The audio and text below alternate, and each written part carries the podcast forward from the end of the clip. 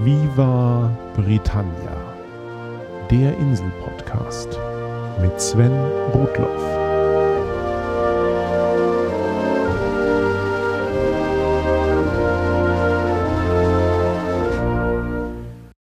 Hallo zu Folge 10 von Viva Britannia. Die letzten Episoden waren ja sehr entspannt. Sie drehten sich ums leibliche Wohl und ums Feiern. Und zu meinem Geburtstag habe ich sogar Geschenke von einigen Hörern bekommen. Vielen lieben Dank dafür. Jetzt aber zurück zum Ernst des Lebens. Schließlich muss ich mittlerweile auch wieder jeden Tag im Büro auftauchen, um Geld für den nächsten Urlaub zu verdienen. In dieser Folge geht es um Schule, Ausbildung und Arbeit. Meine eigene berufliche Laufbahn begann ich ja mal im Personalwesen und da sind mir auch schnell britische Lebensläufe, Stellenbewerber und später Arbeitskollegen begegnet und ich musste mich in interkulturelle Unterschiede hineinfuchsen. Begleiten wir also einmal einen kleinen Briten oder eine kleine Britin durch ihren Lebensweg. Auf der Insel gehen viele Eltern kurz nach der Geburt eines Kindes wieder arbeiten. Zwar bekommt die Mutter bis zu einem Jahr lang bezahlte Elternzeit, aber die Sätze sind deutlich niedriger als in Deutschland, wobei es je nach Arbeitgeber deutliche Unterschiede geben kann. Kinderbetreuung im frühen Alter wird vor allem privat angeboten. Die Übergänge der einzelnen Institutionen sind da fließend. Meist werden Einrichtungen für kleine Kinder Nurseries genannt und später mit zwei oder vier Jahren gehen sie dann in Kindergärten über, die bekanntermaßen auch im Englischen Kindergarten heißen. Zum Schulalter hin gibt es dann zwei grundsätzliche Möglichkeiten, nämlich staatliche oder private Schulen. Die meisten Kinder in England und Wales besuchen staatliche Schulen, sogenannte State Schools. Die werden aus Steuergeldern finanziert und von den Landkreisen verwaltet. Im Alter zwischen 5 und 11 Jahren sind das Primary Schools also direkt mit unseren deutschen Grundschulen vergleichbar. Hier bleiben die Schüler die meiste Zeit des Tages im Klassenverband und der Klassenlehrer bestreitet den Löwenanteil des Unterrichts. Ab elf Jahren geht es dann auf weiterführende Secondary Schools. Die meisten davon sind sogenannte Comprehensive Schools, die keine Auswahl bei der Aufnahme von Schülern treffen und Schüler aller Leistungsstufen gleichermaßen unterrichten. Man kann allerdings auch versuchen, seine Kinder in eine sogenannte Grammar School zu bekommen. Die verlangen eine Aufnahmeprüfung und die wird üblicherweise mit elf Jahren abgelegt und heißt dann entsprechend 11 Plus. Grammar Schools bereiten Schüler insbesondere auf eine spätere akademische Laufbahn vor. Die meisten Primary Schools und Comprehensive Schools unterrichten Jungen Mädchen gemeinsam, aber die Grammar Schools sind meist reine Jungen- oder reine Mädchenschulen. Alternativ kann man seine Kinder auf sogenannte unabhängige Schulen, Independent Schools schicken. Das sind Privatschulen. Bei denen müssen die Eltern dann eigene Schulgebühren bezahlen. Um unangeweihte Ausländer zu verwirren, werden einige dieser Schulen auch als Public Schools bezeichnet. Es handelt sich dabei aber eben nicht um öffentliche Schulen im wörtlichen und im deutschen Sinne, sondern um exklusive Privatschulen. Hierzu gehören zum Beispiel auch die Schulen Eton und Harrow. Um in einer solchen Schule aufgenommen zu werden, muss man ebenfalls eine eigene Prüfung absolvieren. Die wird Common Entrance Exam genannt und findet für Mädchen mit 11 Jahren und für Jungen mit 13 Jahren statt. Die Absolventen dieser Eliteschulen werden auch schon mal eher abfällig als Public School Boys bezeichnet. Wie gesagt, das richtet sich gegen Eliten, nicht gegen das gemeine Volk.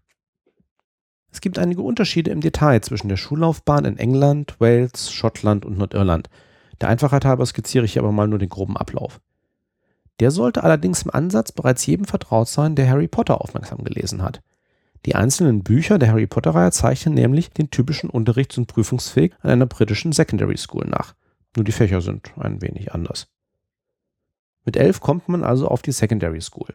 Da die Primary School schon mit fünf Jahren beginnt, ist das erste Jahr auf der Secondary School bereits Jahr sieben, also Year seven. Man muss die Secondary School mindestens fünf Jahre lang besuchen. Das heißt, nach Year 11 und im Alter von 16 Jahren kann man abgehen. Zu diesem Zeitpunkt bekommt man seit Ende der 80er Jahre das GCSE, das General Certificate of Secondary Education, vergleichbar mit unserem deutschen Realschulabschluss. Oder eben den OWLs bei Harry Potter.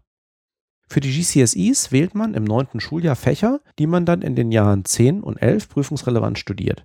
Einige Fächer sind vorgeschrieben, zum Beispiel Englisch, Mathe und wenigstens ein Science-Kurs. Man kann theoretisch aber auch eine beliebige Anzahl von Kursen studieren und in ihnen Prüfungen ablegen. Die Prüfungen finden dann gesammelt am Ende von Jahr 11 statt und werden zentral von einer kleinen Anzahl entsprechender Institutionen abgenommen. Das Notensystem reicht dabei von A Stern, also A Star, über A, B, C, D, E, F bis hin zu G als der schlechtesten Note. Man hat dann aber immer noch bestanden.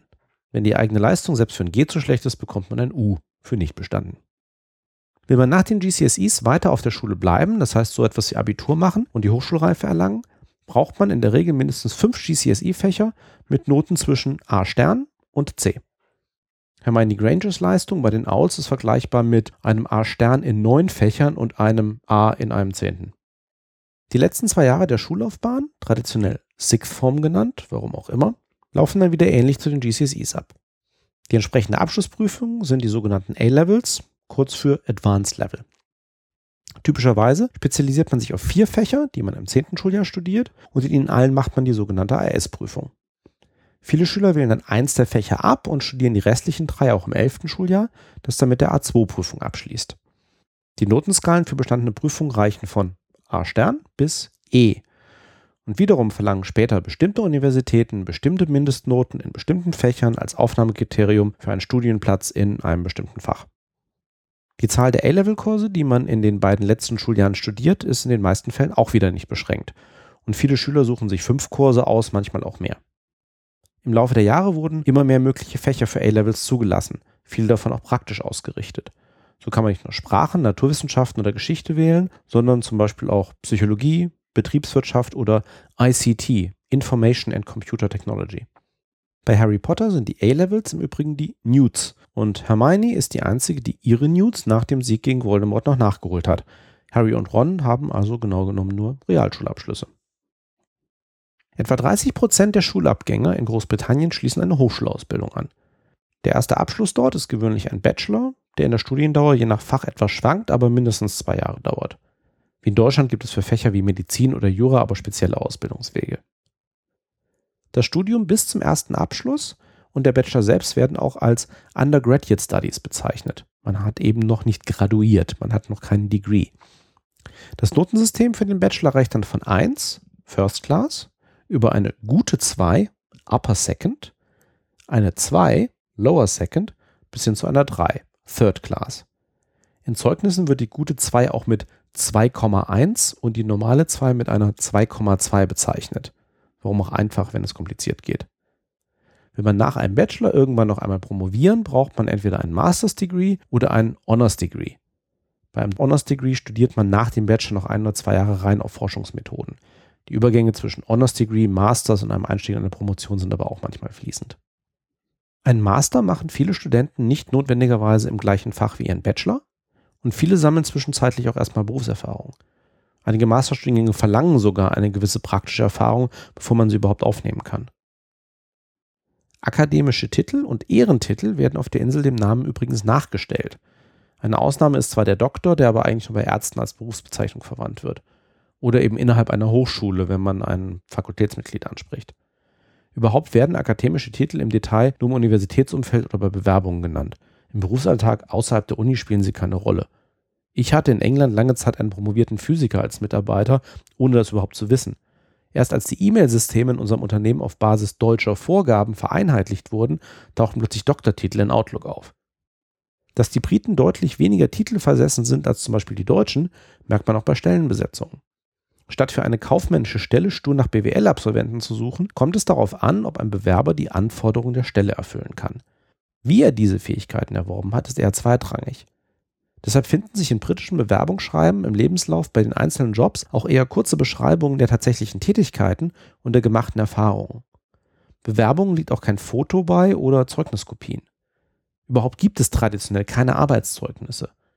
Üblicher ist es, dass man in einer Bewerbung mindestens zwei Personen von früheren Arbeitgebern oder von seiner Universität aufführt, die für eine persönliche Referenz kontaktiert werden können. Das geschieht aber erst spät in einem Bewerbungsprozess, wenn überhaupt, normalerweise als einer der letzten Schritte zwischen einem Vorstellungsgespräch und einem Angebot. Allerdings werden schriftliche Empfehlungsschreiben im Sinne deutscher Arbeitszeugnisse langsam etwas üblicher. Dennoch, der Mensch und seine Fähigkeiten stehen im Mittelpunkt. Und formale Qualifikationen nur dann, wenn sie wirklich notwendig sind. Zum Beispiel bei Zertifikaten, dass man mit bestimmten Maschinen umgehen kann oder gesetzliche Vorgaben für bestimmte Tätigkeitsbereiche erfüllt. Hinzu kommt, dass viele Briten im Laufe ihres Lebens häufiger als Deutsche ihre Stelle wechseln und dabei oft auch recht große Richtungswechsel vollziehen. Lebensläufe, bei denen jemand alle 18 bis 24 Monate seine Stelle wechselt, sind keine Seltenheit. Und weil die Karrierewege in Großbritannien so unterschiedlich sein können, spielen in vielen Bereichen Berufsverbände eine große Rolle. Sie definieren Vorgaben für praktische Berufserfahrungen und für theoretisches Wissen, das auf einem gewissen Level zu erwarten ist, um die Fertigkeiten von Personen mit ganz unterschiedlichen Karrierewegen ansatzweise vergleichbar zu machen. Und sie bieten natürlich auch entsprechende Fortbildungen an, damit man Wissenslücken gezielt schließen kann. Die Zertifizierung der eigenen Fertigkeiten durch solche Berufsverbände ist daher oft wichtiger als die ursprüngliche akademische Ausbildung einer Person. Und sie gibt auch Unstudierten die Möglichkeit, im Laufe ihres Berufsweges den gleichen nominellen Qualifikationsstand wie ein Uni-Absolvent zu erreichen. Zum Beispiel würde ich als Personaler in Großbritannien gut daran tun, meine akademische Ausbildung, aber insbesondere auch meine praktische Berufserfahrung durch das CIPD, das Chartered Institute for Personal Development, verbriefen zu lassen und CIPD geregelte Fortbildungen zu absolvieren.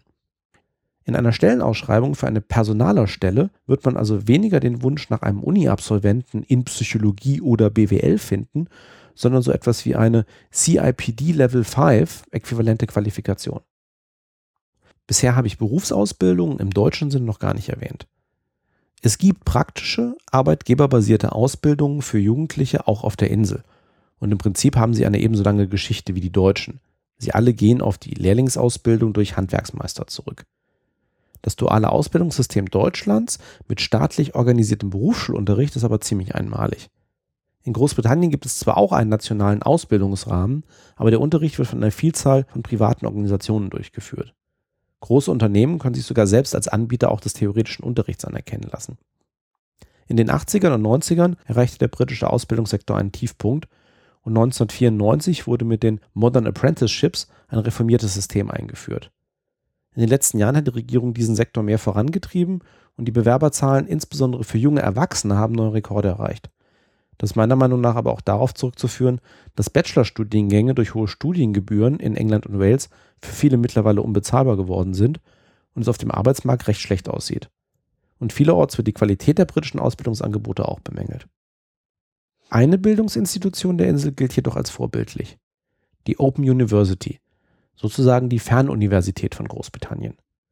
Sie wurde 1969 gegründet und ist mit mehr als 250.000 Studierenden eine der größten Hochschulen der Welt. Ihre Besonderheit, ganz im Sinne des geschilderten Karrieremodells der Briten, für die meisten angebotenen Einstiegskurse, also Undergraduate Degrees, werden keine schulischen Eingangsvoraussetzungen verlangt. Jeder hat die Möglichkeit, bei entsprechenden Leistungen im Studium an der Open University nach und nach akademische Abschlüsse zu erwerben bis hin zur Promotion. Finanziert wird die Universität aus einer Mischung aus Studiengebühren, staatlicher Förderung und Spenden. Die Open University wurde 2012 bereits zum dritten Mal als Universität mit der höchsten Studierendenzufriedenheit ausgezeichnet und in vielen Fachbereichen gilt die Ausbildung als vorbildlich. Mehr als 12.000 der Studierenden kommen auch nicht aus Großbritannien, sondern im Rest Europas. Schaut sie euch also gerne mal an. Vielleicht studiert ihr ja auch noch an einer britischen Universität. Das soll für heute genügen. Das nächste Mal hören wir uns zu einer besonders bunten Folge mit Bits and Bobs, Odds and Ends, Drips and Draps. Thanks for listening. Cheers and bye bye.